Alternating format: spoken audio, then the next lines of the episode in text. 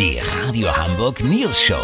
Die witzigsten Nachrichten der Stadt. Mit Olli Hansen, Jessica Burmeister und Peter von Rumpold. Guten Tag. Die gestiegenen Spritkosten belasten Autofahrer zurzeit sehr stark. Unser Reporter Olli Hansen hat sich des Themas mal angenommen. Olli, wie setzt sich eigentlich der Spritpreis äh, zusammen? Also der reine Nettoverkaufspreis bei Diesel liegt bei nur 20 Prozent. Dazu kommen 36 Prozent Mineralölsteuer. 12% ist die sogenannte EU-Bevorratungsabgabe, 6% nimmt der Verkehrsminister für die Leasingrate seines Dienstwagens, 3,5% zwacken die Tankstellen für die Vorhaltung des Toilettenschlüssels ab und den Rest kriegen die Saudis für den Bau von Fußballstadien. Daran lässt sich erstmal auch nichts ändern. Aber Peter, ich zum Beispiel tank mein Leben lang schon für 20 Euro. Habe ich immer schon gemacht. Weil ich mir sag, Leute, ein Olli Hansen bekommt ihr nicht dran mit eurer Preistreiberei. Geht auch mit 10 oder 30 Euro. Bei einer Pizza geht das nicht, wenn die teurer wird. Aber hier hat der Verbraucher die volle Kostenkontrolle. Weißt, wie ich mein? Das klingt erstmal gut, Olli, aber du kommst ja mit deinen 20 Euro natürlich nicht so weit wie vor einem Jahr. Das Auto verbraucht ja gleich viel für eine bestimmte Strecke. Also wird es schon teurer. Ja, Peter, aber ich zahle doch trotzdem nur 20 Euro. Olli, wenn du bislang für 20 Euro nach St. Peter-Ording gefahren bist von mir aus,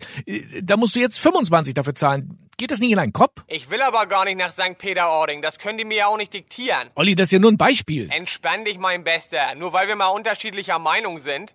Lass so machen. Sollte ein Mineralölkonzern mich demnächst zwingen, nach St. Peter-Ording zu fahren, melde ich mich noch morgen. Habt ihr das exklusiv, okay? Ja, ich weiß gar nicht, warum ihr euch so streitet. Ich lasse immer meinen Freund tanken. Die Kurznachrichten. Gerichtsurteil. Richter bestätigen, dass der Satz er, sie, es hat sich zum Obst gemacht diskriminierend ist. Geklagt hatten ein Pfund Bananen und eine Kiste Äpfel. Koalitionsverhandlungen. Ampel will das Koalitionspapier der GroKo nehmen, um Papier und damit CO2 einzusparen.